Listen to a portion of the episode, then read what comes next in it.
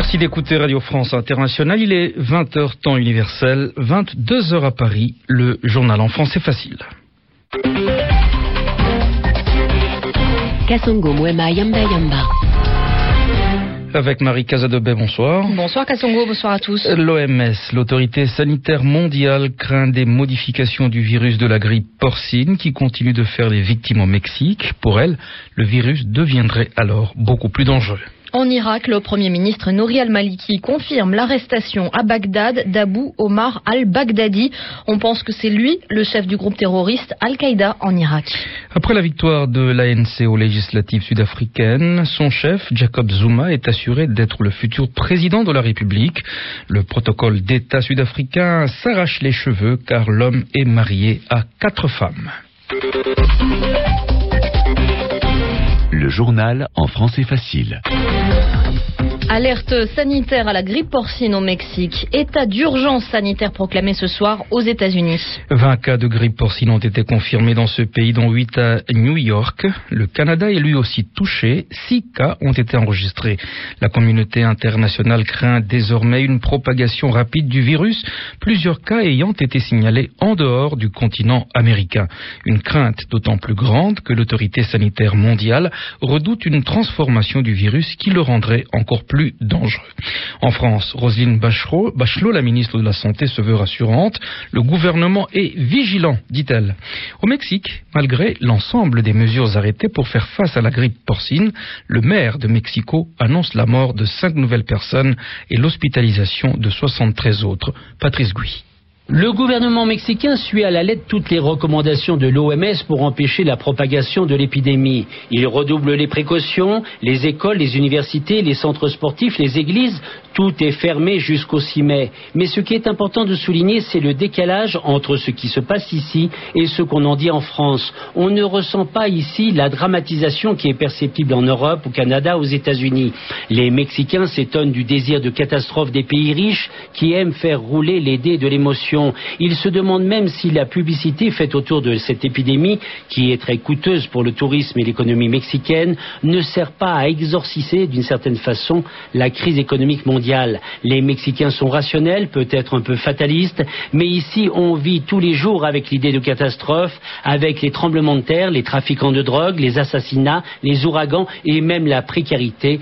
Donc les Mexicains affrontent cette épidémie avec calme, en prenant les précautions nécessaires, sans aucune panique. Patrice Gouy, Mexico RFI. Al-Qaïda au Maghreb islamique menace de tuer un otage britannique détenu dans le nord du Mali.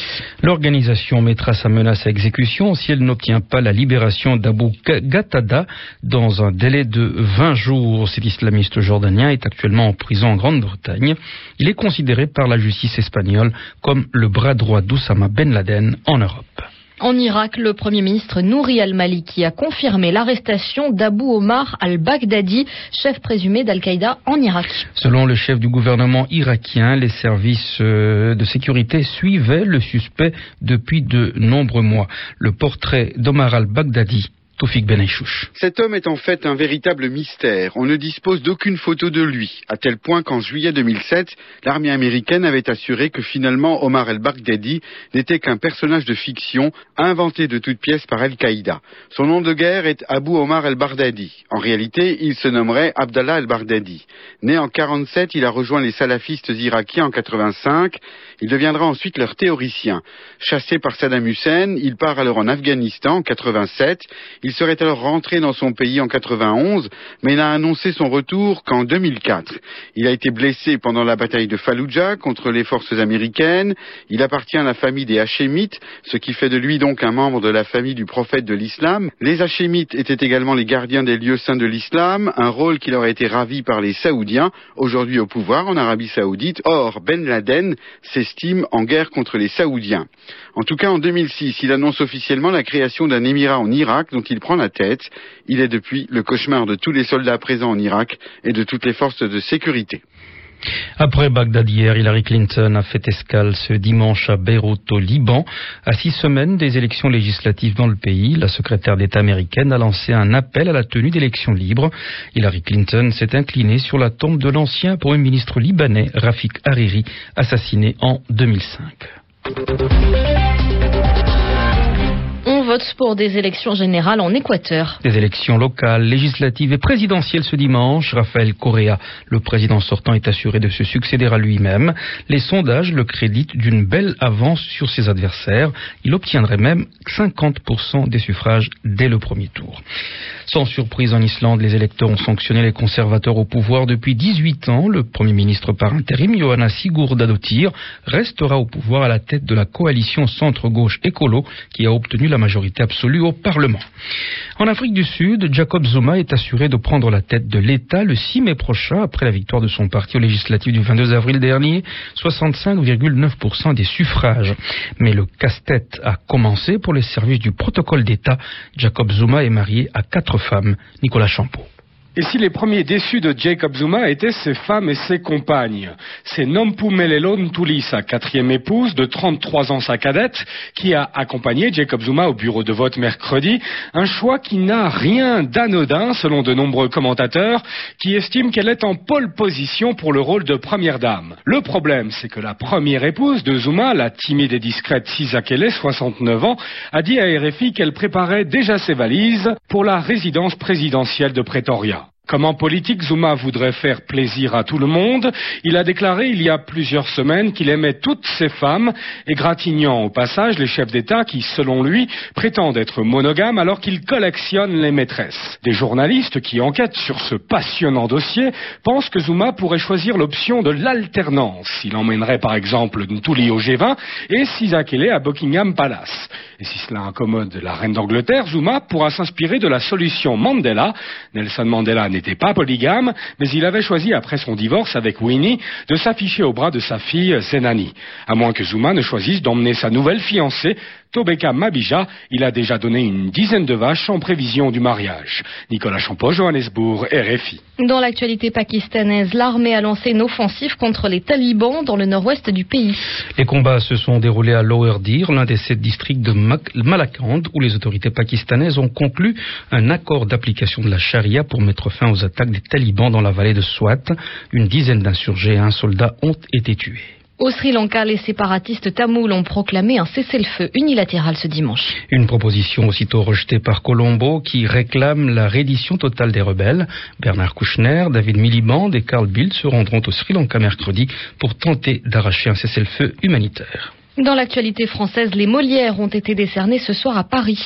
Ce sont les récompenses pour le théâtre français. La cérémonie a d'ailleurs lieu en ce moment sous la présidence de l'actuel directeur de la Villa Médicis à Rome, Frédéric Mitterrand. Et maintenant l'expression de la semaine. Cette expression, c'est haut la main, Yvan Amar. L'ANC vient de remporter les élections en Afrique du Sud. Rien de surprenant dans cette information, tout le monde s'y attendait. Et on s'attendait même à ce que la victoire soit large. En effet, l'ANC a remporté ces élections haut la main. C'est ce qu'on a entendu sur les ondes, c'est ce qu'on a lu dans les journaux, ce qui explique que Félix Hondo nous demande depuis le Gabon le sens de cette expression haut la main. J'imagine qu'il l'avait comprise.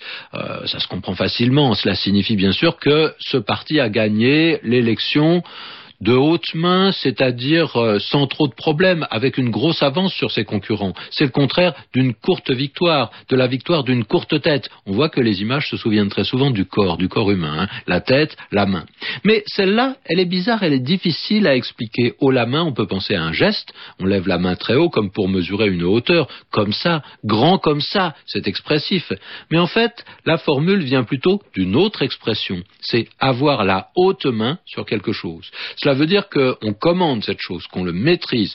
On est dans une position très haute par rapport à cela, même si c'est un pouvoir indirect. Un exemple, le directeur commercial a la haute main sur tout ce qui concerne le personnel. Cela signifie que même si ce n'est pas exactement son travail, il n'a qu'un mot à dire pour faire embaucher ou pour faire licencier telle ou telle personne. La main, ici, c'est le symbole du pouvoir. Et si elle est haute, cela signifie que le pouvoir est grand. Cela signifie aussi qu'on est tout en haut de l'échelle et on représente la plupart du temps une société comme cela. Les puissants sont en haut et les pauvres sont en bas.